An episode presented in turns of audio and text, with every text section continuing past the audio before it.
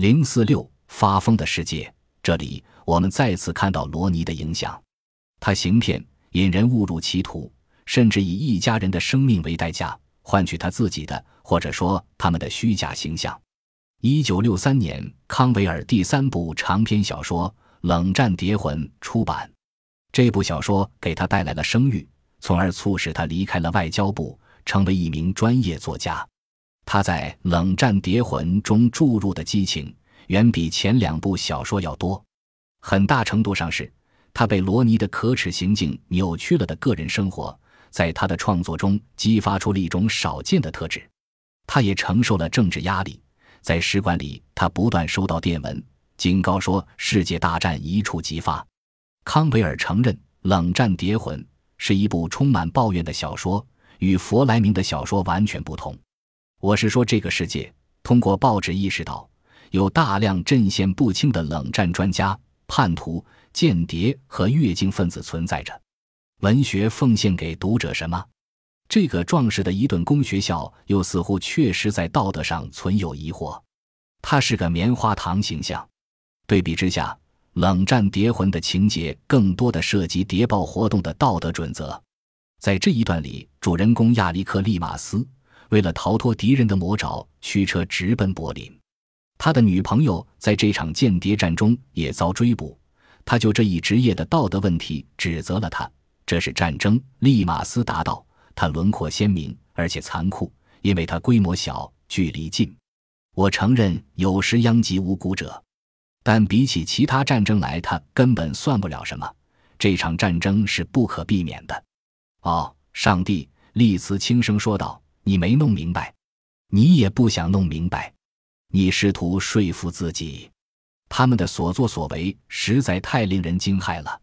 他们先是窃得人们的仁慈之心，包括我的和那些被他们利用的人的，然后利用人们的仁慈之心去伤害和杀害人，就像他们手中的武器那样。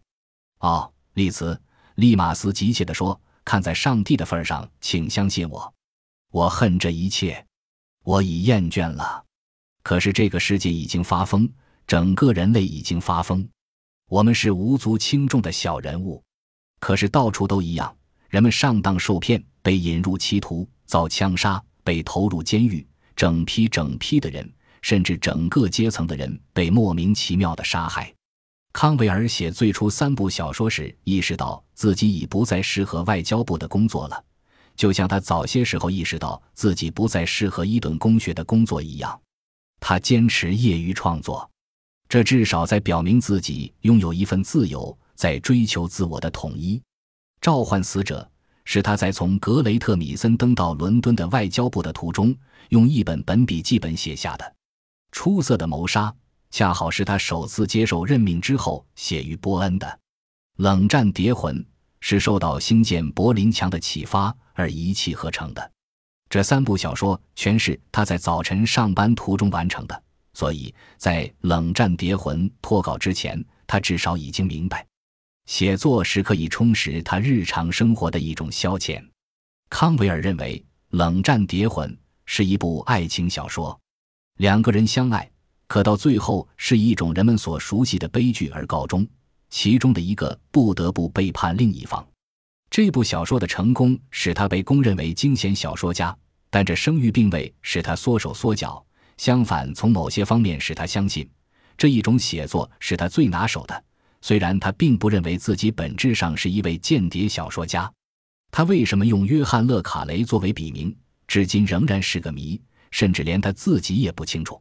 当维克托·戈兰茨决定出版《召唤死者》时，康维尔请他帮自己取个化名。因为他在外交部工作，不能用真实姓名。戈兰茨建议名字既要男性化，又要内涵深刻，譬如查克·史密斯。但康维尔想起的时髦点，最好把一个名字拆开，念起来带点外国味，容易使人们记住。他说，关于这个名字的来源问题，他不知编造过多少个离奇的故事，以致他自己也记不清他最初是怎么说的。后来他在美国做巡回访问时。又对称自己是在去外交部的公共汽车上，瞧见一家鞋店的上方有勒卡雷这样一个名字。我之所以这么说，是因为我无法使人相信这个名字是没有出处的。